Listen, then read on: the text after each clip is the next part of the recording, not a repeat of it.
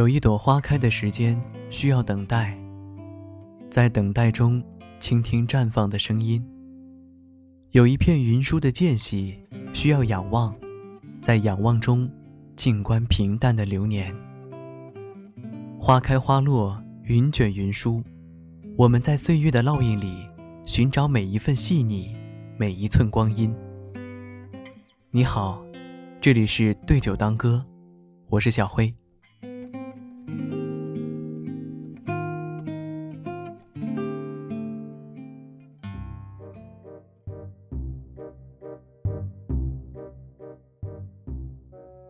今天我们来聊一聊，生活当中有些好人也会招人烦。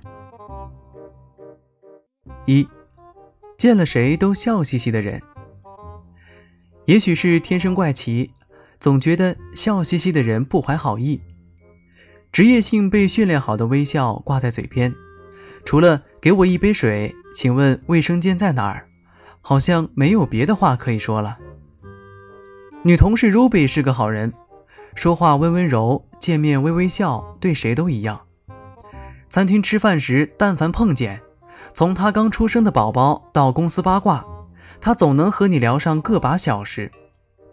可是怪就怪在，无论他身边坐的是谁，都是一样的话题，一样的微笑，一样的温柔，就好像是背好的台词，职业性的微笑挂在脸上，扮演一个和善和你聊天的人。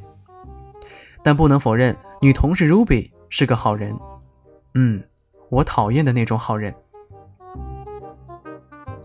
二，自作主张对你好，很计较回报的人。还是那句经典台词：我想吃苹果，你送我一箱梨，还问我为什么不心怀感激。叶子被同事疯狂追求，她明确拒绝了好多次。但是对方依然有事儿没事儿送个礼不算，甚至查到了叶子老家的地址。对方在门口堵着，苦苦央求：“我都开了十多个小时的车了，到了你的城市一夜没睡，你为什么还是那么冷漠？”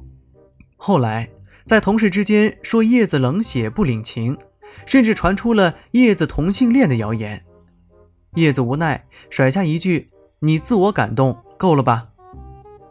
有的人貌似鞠躬尽瘁、掏心掏肺，其实心里已经盘算好了等价等量交换，在付出前已经计划好了获得多少回报的人，通常都不能如愿。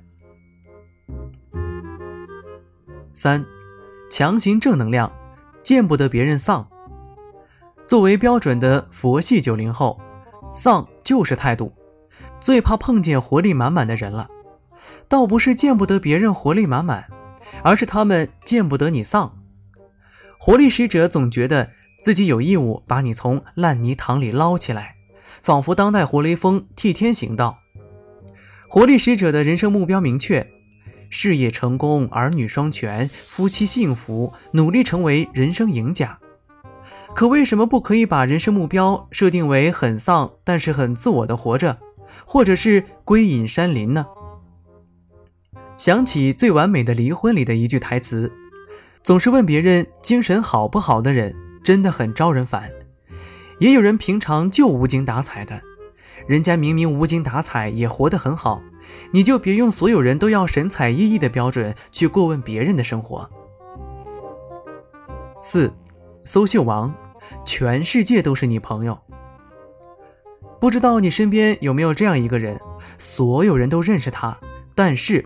都跟他不熟，没错，这就是传说中的搜秀王了。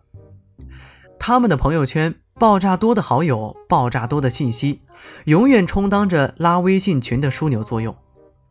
曾经见识过搜秀王的厉害，他就像上帝指派的月老一样，三两句话将两名互不相识的陌生人凑到一起，然后一句“我还有事儿，你们慢慢聊”，然后旋风一般扭动着腰肢离开。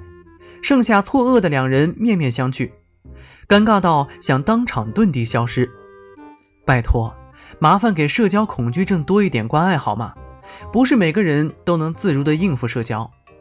对我来说，突如其来的搜秀就是一场临场发挥的大考验，足以焦虑到丢失好几把头发。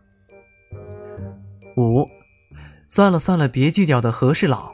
每当我受了委屈，第一时间是和朋友痛骂一顿。最可气的就是朋友圈里的和事佬，张口闭口都是算了算了，别计较。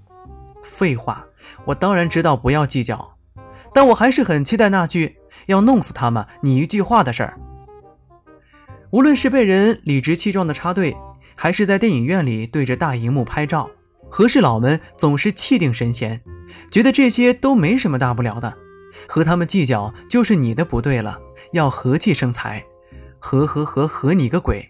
一副我佛慈悲的好人模样，其实只是懦弱罢了。